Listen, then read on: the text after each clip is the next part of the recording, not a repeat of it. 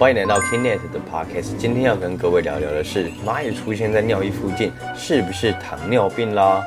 是说小时候真的会听长辈是这样讲，那段时间我是会吓到，就年纪小嘛，每次尿完也会检查说，哎，会不会旁边有没有蚂蚁的出现？还有小时候都蛮容易忘记这种琐琐碎碎的事，之后也就没再去做这个所谓的尿液观察。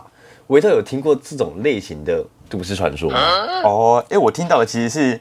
狗狗的，狗狗的，狗狗好像就是在路边撒尿完之后，哎，就是我记得好像是国小的时候吧，可能老师他们想要介绍糖尿病这个东西，哦，然后他们就会说，哦，那就是狗狗在旁边尿尿的时候啊，有时候就看到蚂蚁在旁边，哦，那个就是什么什么糖尿病什么之类的，对，但就是小时候我自己是没有观察过这件事情的，哦，对对对对，但我觉得我个人从小就当然也也是会有这个迷思，我也会这样想的，所以我觉得这个话题其实也是蛮有意思的，因为。对啊，这这个我觉得蛮值得探讨的，因为如果今天有一个解答的话，也算是了解一个形式吧。嗯嗯嗯，没错。好，那我们今天就来聊一下这个糖尿病是什么。那我们就准备开始啦。哎，但是我们开始之前还是要欢呼一下，我们欢迎维特医师，哎，维特药师，维特药师。哎，不是，我们已经录了这么多集了，怎么还会有出彩这种？OK OK，好，大家好，那我们重新录一次好不好？好啊好，这样我会比较觉得有。那个进程感觉好，那我们欢迎维特药师，Hello，大家好，我是药师维特。OK，那我们来进入今天的主题。首先，我们先了解一下糖尿病是什么疾病。那真的是指说尿里面有糖的意思吗？哦，那因为我们前面提到说，就是哎，小时候可能家长会说什么，哎。如果蚂蚁出现在尿尿旁边，可能就是有糖尿病的问题嘛。嗯，但哎，这件事情其实也是有所根据的哦。就是我们去回溯说，之前糖尿病这一个疾病到底是怎么被发现的啦？那其实，在古埃及的时代啊，就是在那个时候的呃一些文献里面啊，就科学家就有发现，考古学家就有发现说，他们其实曾经记载过，可能类似是描述糖尿病症状的。我们要追溯到这么久，对啊，因为我们要就是探讨一下，哎，这。疾病到底是怎么被发现的嘛？哦，那其实因为糖尿病，我们知道它的一个明明蛮明显的表征就是这些患者啊可能会有多尿哦，或者是就有三多啊多尿，然后会有哎就是哎吃多喝多尿多了，就是这三多的问题。那哎就在这个古埃及的典籍里面就发现说，哎他们有记载说，哎有些他们的这个民众，他们人民啊，就是出现这些。呃，尿意变多啊，口渴、体重减轻等等的症状。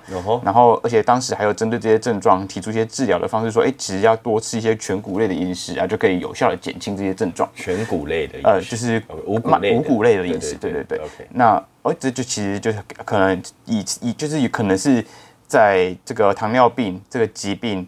蛮早期的记载啦。哦，对，哇，从古埃及就已经推崇全谷类饮食。呃，对，然后在后续啊，其实也在这个古印度的文献发现说，哎，的确，他们古印度人就有提到说，可以用蚂蚁来测试，哎，是不是有罹患这个糖尿病的问题。嗯，所以在当时，他们就会把尿液呈现，就是拿给呃蚂蚁，看他们会不会前来接触这些尿液。哎，如果有跑过来的话，代表哦，这些尿液里面含有糖分的这个含量就比较高一些。所以这个是有可参考性的，这确在事实上确实是有，确实是有。对，那到了就是比较近代哦，西元五世纪左右，也不是比较近代，也是也是好几千年之前呢。对对对，五世纪的时候啊，那个时候他们学当下当时的学者们就发现说，哎，这个糖尿病啊，好像比较容易发生在肥胖还有有钱人身上啊，因为吃的多嘛。对，那就跟现在其实我们现在。我们现在当然已经知道哦，这个糖尿病跟我们的饮食有关嘛。可是，在当时啊，可能还没有这个这个概念。对，但他们就有观察到说，哦，哎，肥胖的人跟有钱人好像他们吃东西比较多，那也比较容易导致糖尿病，或者是说，因为肥胖人可能相对运动量比较少，嗯，那也会提高糖尿病这个发生的风险。哦，且现在也的确跟我们现在得到的这个实据的证据是不谋而合啊，就是是有真的是有这些呃相关性的。对，那再到了比较近期的时候，就是中世纪的时候啊，就是人们才发现说，哎，一开一开始前面其实人们都都以为这个糖尿病是一个肾脏的疾病啊，哦，因为就想说，哎，尿尿尿出糖嘛，那是不是我们肾脏过滤的时候出现问题？对对，那其实啊，到了中世纪，我们一些医疗学者他们才发现说，哎，其实这个糖尿病可能不只是跟肾脏有关，甚至是跟更更跟这个胰脏有所关联哦。啊，为什么？因为胰脏是负责分泌这个所谓胰岛素的器官。这让我蛮意外的，因为我没有想过在中世纪的时候，就是那个时候的医疗就会去探讨到内脏的疾病问题。哦，对啊，因为我记得是在什么时候开始才会去讨论到内脏问题，因为他们才有开刀的那个。对对对对对。不过其实，在中世纪就有这个发现说，哦，这个糖尿病其实是跟胰脏更有关系，而不是跟肾脏。肾脏有点像是连带受损的一个器官啊，因为你今天胰脏分泌的胰岛素不足，或者是你身体组织的胰岛性耐受性，呃，胰岛素的这个敏感性降低，哦，导致这个血糖没办法降下来，没办法被细胞吃进去，所以你你糖血糖高起来之后，肾脏过滤不及嘛。所以就只好跟着你尿液排出去了啊，不然正常尿液里面是应该不会有含有糖分的，对对对。所以到了就是比较中世纪后期啊，我们才知道说，哦，这个糖尿病其实是跟胰脏更有关，嗯，跟胰脏更有关系啊。那我们一直到现代的话，我们会去做什么样的测试，就是让我们知道自己到底有没有一个糖尿病的问题？哦，OK，好，那。以现代检测方面来说的话，其实我们有一些检测的标准呐，也就是说，呃，如果你今天我们有几个检测方式，一个是看空腹血糖值，对，好，一个是看饭后的血糖，然后另外一个是看糖化血色素。那空腹血糖值它的定义是你空腹八小时之后去抽血测出来的血糖，嗯，那这个血糖数值啊，正常来说应该要低于一百二十六，一百二十六，所以你如果高于一百二十六，这就有可能是。有罹患糖尿病的风险了，嗯对，但还不是确定啊，这只是哎，你应该要去做更详细的检查了。嗯，那另外一个啊，就是刚刚说的饭后、餐后的血糖。好，那餐后血糖啊，其实一般来说啦，就是我们人在食物吃进肚子之后啊，它开始吸收消化嘛，嗯，那这时候血糖就开始上升、上升、上升、上升、上升。那上升到极限的时候，就会开始下降嘛。那这个上升的峰值啊，一般来说，其实。呃，饭后两个小时监测应该是要低于一百四十以下。哦，对，那在一百四到一百九十九之间的话，我们就归类为这个葡萄糖耐耐受性不佳了。那如果高于一百九十九，就是到两百以上的话，那就有可能是糖尿病的问题了。哦，对，所以呃，刚说的空腹血糖是一百二十六，那餐后的血糖就有吃食物状况下的话，应该要低于两百。两百以上就是有可能罹患糖尿病。那最后一个检测的方式是测这个糖化血色素了。糖化血色素，对，呃，刚刚说的这个血糖值啊，其实它的检验方式很简单，它是一台小小的。机器，那你就是用手指指尖的地方啊，给它针扎，轻轻扎一下，就可以有一滴血，就其实就可以测出血糖了。嗯，对。但是这个糖化血色素的话，就可能会需要用抽血的方式去做检验。这个机器现在目前是非常普及的吗？很普及啊，在是每一个糖尿病患者都会人手一机，几乎都会有。因为糖尿病患者基本上你每天都要监测你自己的血糖值。OK，对。甚至有一些糖尿病患者，他们如果是口服药物使用上没有办法控制住，需要用到胰岛素的话，那胰岛素就是你有些是短效的，你现在血糖。高起来要要马上使用嘛？那你不知道你血糖现在数值多少，要用多少胰岛素？这个时候就是也是随身可以就这做这个血糖测试。所以那个机器现在已已经做到很很小一个大小了，就是一一般一般的口袋都放得下，然后就是接上一个晶片的试纸，对，然后就可以做一滴血就可以做这个血糖测试。但刚刚提到最后这个糖化血色素的测验呢，就是需要到比较精密的这种检验所去。做用仪器检测了，嗯，对。那糖化血色素的话，它跟前面血糖反应的比较不一样一点是，前面血糖都是反映当下状况，现在血糖血糖高测出来就是高，你血糖低现在测出来就是低。但糖化血色素测出来的东西是反映了你大概八到十二周，就两到三个月之间平均的血糖的浓度吗？它是一个平均的数值，所以它的检验的那个流程呢？我是指它要到八到十二周这么长的时间。它是不是？它只要测抽血，那因为它是呃我们血血液中的一个数值啦。OK，对，所以它去检验这个数值，就可以知道哦，你这两三个月血糖控制状况好不好？哦，它拉到那么长，对，拉到两三个月。对对对，它不是测当下的状况，它是测一个区间的状况。哦，对，但。民众也只要去做一次抽血就可以检验出来了，不用不用就是等两到三个月的时间这样子，它是反映你过去两到三个月。对，那这个糖化血色素的数值啊，基本上应该要低于六点五，六点五高于六点五的话，就有可能是罹患糖尿病这个问题了。对，那刚刚前面说到都是，哎，我们测到这些数值不正常嘛，那我们要做进一步的检查，对不对？对，进一步的检查，你到了可能诊所或者是。体检中心啊，他们可能就会给你服用这个，在空腹的时候哦，给你服用这个葡萄糖溶液。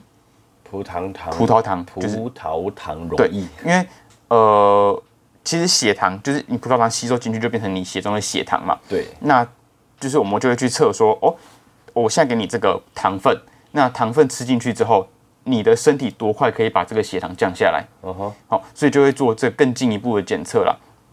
所以如果你今天这个葡萄糖喝下去之后啊，呃，血糖降下来的数值没有在标准数值内的话，那就会确诊为这个糖尿病这样子。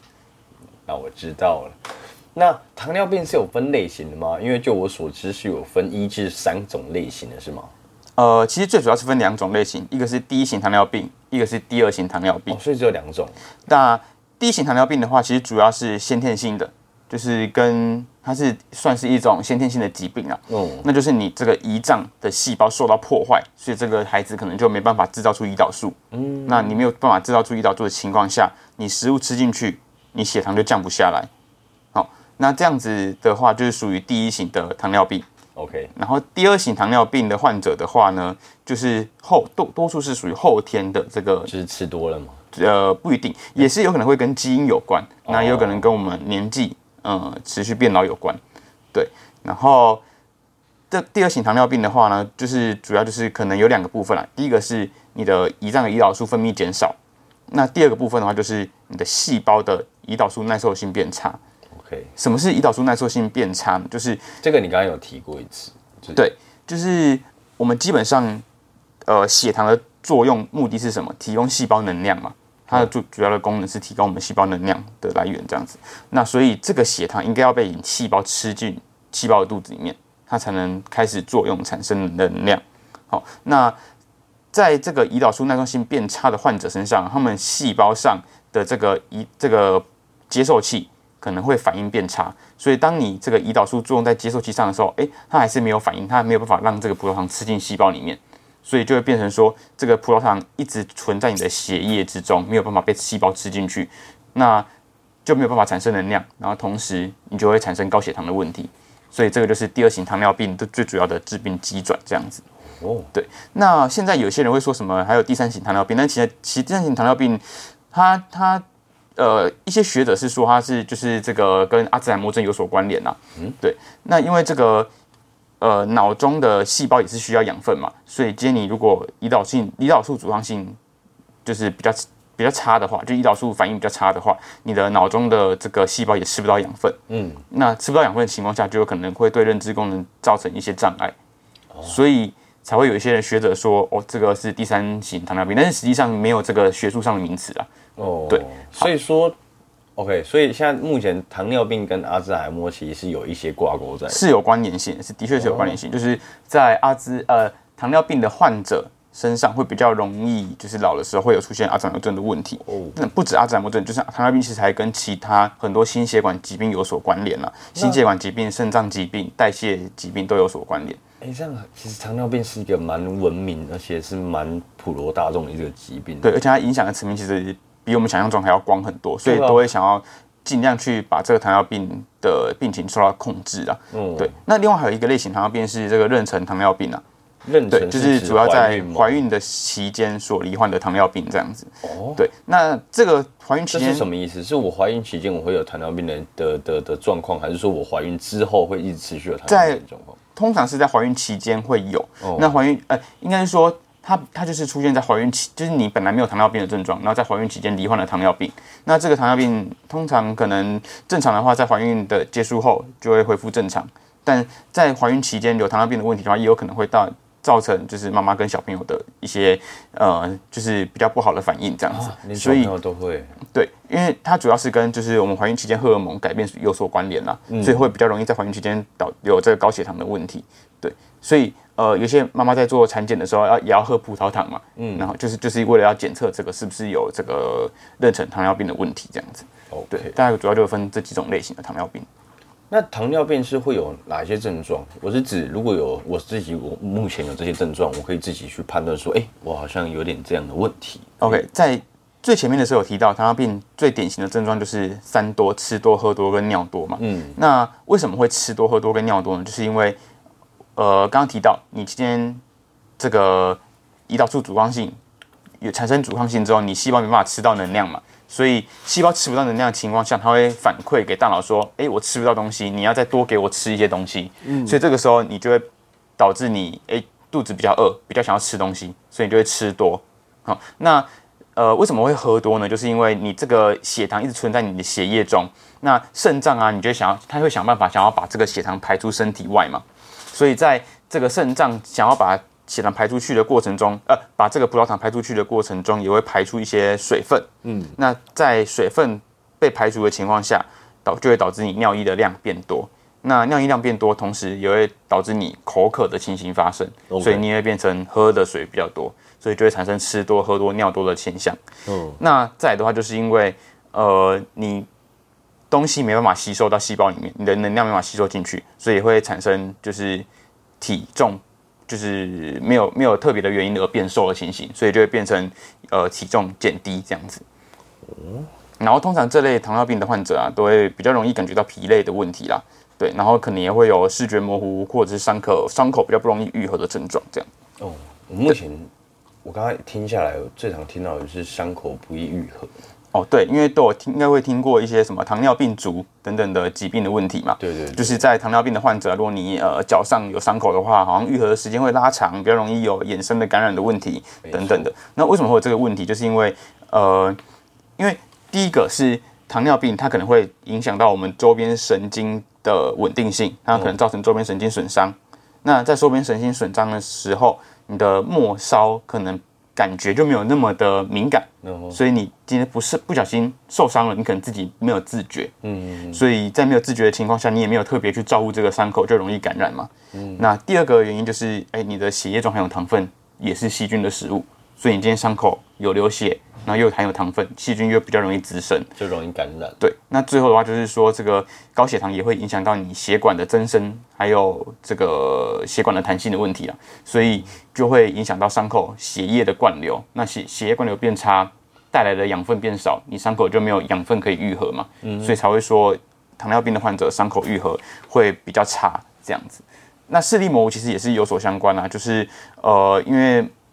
刚刚说到会影响糖尿病，会影响到血管的这个健康程度嘛？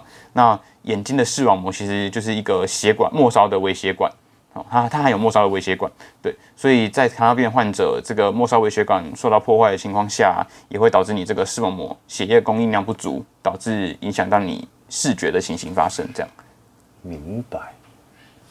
那照你这样说的话。糖尿病会有哪一些治疗的方法是可以靠吃药控制的吗？因为像我自己从国中吧，就见有意识到身边有一些同学，他可能在吃完午餐之后，他会从包包里面拿出一个针剂，就会直接在他的腹部上这样施打。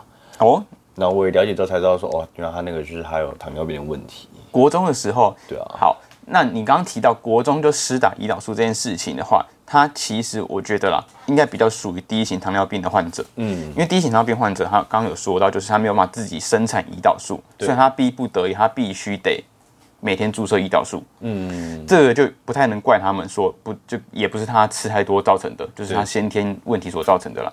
但是你说如果他国中情形，呃，是因为第二型糖尿病需要吃打胰岛素，这个的确比较少见。嗯，因为通常你呃这么年轻的情况下，你可以透过一些运动或饮食的方式来做控制，或者是说，其实现代来说有很多口服的药物可以做治疗了。所以如果你说是注射胰岛素的话，其实应该是第一型糖尿病的患者。那针对第二型，哎，第一型糖尿病患者主要就是打胰岛素嘛，因为他就是缺乏胰岛素而已。对，那第二型糖尿病的患者啊，他就是有包括代谢的问题啦，然后胰岛素分泌不足啊。细胞敏感性变差等等其他这这种代谢性疾病，所以这个时候我们就会使用一些药物来做治疗了。那最古老、最长到现在还是很常使用的一个药物叫做 Metformin。对，那这个对这个药物的话，它主要做的机转是减少肝脏葡萄糖的糖脂新生，也就是我们今天呃吃太多东西哦，它会其实会储存在我们把这个能量储存在肝脏，然后在我们细胞需要能量的时候再释放出来。那因为今天细胞吸收不到营养，营养嘛，对不对？所以肝脏就会觉得，哦，你现在细胞缺乏养分，它就一直制造葡萄糖给你。嗯，那这个时候就会导致你血糖又在变高。好，所以这个时候我们就透过这个美蜂蜜这个药物啊，它可以减少我们肝肝脏的糖脂新生，哦，来降低你的血糖。那同时这个药物它也可以减少葡萄糖在肠道的吸收啦，然后也可以增加我们胰岛素的敏感性，这样子。对，它是一个很古老，但是到现在还是很好用的一个药物。然后也是很多糖尿病患者一开始第一个会使用的药，这样子。呃，因为它的副作用其实也相对可以接受，主主要是一些肠胃道方面的副作用，有些人可能会比较容易感到肠胃道有一点不舒服，或者是有一些人反胃、恶心、有吐的感觉。对，但是通常可以在一段时间内会逐渐改善。嗯，那这个药物比较让人家担心的副作用是很少的情况下，少数情况或用比较大剂量的情况下。可能会发生乳酸中毒的问题。乳酸中毒对，那就是一个全身性中毒的症状，那就需要到医院做治疗了。对，那这是比很罕见的副作用了。对，那如果你今天有服用这个美蜂蜜药物，出现很疲倦、嗜睡、全身无力，或者是肌肉酸痛，甚至到呃就是呃呼吸困难等等的情形的话。哦，就有可能会是因为这个乳酸中毒所导致的。那这个时候就会建议说，哎，是不是要回去医院做一下抽血检验，嗯，看看你血液的数值有没有异常？这样，对。那除了这个美蜂蜜之外啊，呃，现阶段的糖尿病的指引呢，就是会说，呃，我们要同时考虑一下这个病人有没有其他的共病，像是什么？因为糖尿病其实跟心血管也很有关联嘛，对，然后也跟肾脏有关联，所以其实如果你今天同时有存在心血管疾病，或者是呃，一些肾脏疾病的话，我们会优先选择可以同时治疗这两种疾病的药物。譬如说，有一个有一类的药物是叫做 GLP-1 受体促效剂，那另外一类的药物叫做 SGLT2 的抑制剂。这两种药物的话，它都可以抑制，呃，都都可以呃，就是延缓心血管疾病的恶化啦。对对对，所以如果你今天同时这个病人年纪大了，他同时有心血管问题的话，我们可能会优先使用这两类的药物这样子。那如果说今天是肾脏有问题而已的话，我们可能会优先使用这个 SGLT2 这种抑制剂的药物，因为它可以有降低这个慢性肾脏性疾病恶化的风险，这样子。对对对，所以现在头其实比起以前治疗哦，都是呃可能盲目的都给美蜂命之外，我们可能还会多去考虑一下病人的其他共病的问题啦，或者说今天病人体重比较重哦，有些糖尿病的药物其实也可以同时减重的，那我们就会优先考虑是不是用这些药物来做第一线的治疗，这样。嗯，OK。那胰岛素如果我要自己用的话，要怎么正确使用？呃，会用到胰岛素的患者，不外乎就是刚刚说的第一类糖尿病的患者嘛。对。那另外一类就是呃口服药物已经没有办法控制，比较严重的糖尿病第二类型的糖尿病患者。嗯。好，那这种情形的话，呃，胰岛素施打了，一般会分成两种方式，一种是基础型的胰岛素治疗，等于说它是一个长效的剂型，哦，一天打一次，哦，这样就 OK 了。那针对控制很差的患者，可能会需要在餐前追加这种短效的胰岛素，以防你餐后血糖飙上去。好，那在施打胰岛素的时候啊，第一个就是你要转到你正确的剂量啊，因为那个胰岛素的笔其实不是一个单一剂量的笔，它是可以旋转调整剂量的。哦，所以就是要针对医生给你指定的剂量，调整到正确的使用的剂量这样子。它打在哪里？打在其实都打在这种肌肉比较多的地方都 OK。那最主要会是腹部、肚脐周围。为什么？因为那边的就是吸收效果是比较比较佳的，比较好的。然后再说那边的肉比较多嘛，因为我们通常会比较不希望你一直同样施打在同一个部位啦，因为会导致那边的肌肉比较变硬的情形。嗯，好，所以呃肚子的肉比较多，你可以轮着打，就整肚脐整圈这样围绕着肚脐每天打的不同的地方这样子。哎，那在打之前就是记得第一个就是要呃做好那边施打部位的消毒嘛，可以先用酒精棉片消毒一下施打部位。嗯，然后接下来就是。呃，把那个胰岛素，呃，转到你应该有的剂量。好，那如果你胰岛素很久没有用的话，要先排空。好，因为把前面的空气排掉，才有办法打那个药。嗯。然后，OK，好，你准备做施打的时候，就是呃，把那个胰岛素针压在你那个施打的部位，然后按下按按下给药按钮。那按下去之后，不要马上把针拔起来，因为马上拔起来，有时候药还没有注射完毕，就会有一些药流出来。哦。所以这个时候你应该要停在那个注射部位大概十秒钟的时间。哦，这么久吗？十，我以为大概五秒、六秒差不多。其实十秒差不多，应该也还好，就是打完停留一下下，哦，然后再把它拔起来。对，那拔起来，因为它有一个针在上面嘛，记得那个针就是要找一个容器做回收，哦，不然会不小心刺到他人这样子。对，明白。OK。那如果是糖尿病的患者，在吃东西上面有需要担心些什么吗？呃，饮食部分的话，当然就是避开一些高油或精致淀粉的东西嘛。嗯，那最好的话就是可以多吃一些纤维丰富的食物，像是蔬菜跟水果。对，然后炒菜的时候啊，尽量也是用植物油，会比有那个动物类的油脂来的好。这样子。那如果是体重比较重的患者啊，就 BMI 过高的患者啊，就是应该要透过运动的方式来，就是强势降低自己的体重啊，这样也可以增加糖尿病的控制。这样子，对。那再就是规律的三餐，然后减少这种宵夜啊，或者是一些可能下午茶、甜点的这些摄取，好，这样就可以帮助这个糖分的控管。这样。哦，总而言之，在吃上面就真的要少油少盐。然后就是少甜，对，然后少一些加工食物，嗯，还有精致类的这种甜点类的食品，这样。这样听起来就是希望他吃的真的是干净一点、健康一点。没错，没错。了解。OK，相信各位在这一集应该是收获蛮多知识这方面知识，因为我算是听得蛮津津有味的。嗯，OK，那我们期待我们下一档节目吧。我们谢谢威特，那各位听众，拜拜，拜拜。感谢各位听众的收听，未来还会持续更新更多的健康知识，可以点击资讯栏的连接到 Kinet 的官方网站，里面有更详细的健康内容及新闻，或是到我们的脸书、IG、TikTok follow 我们，不要错过各种活动内容喽，拜拜。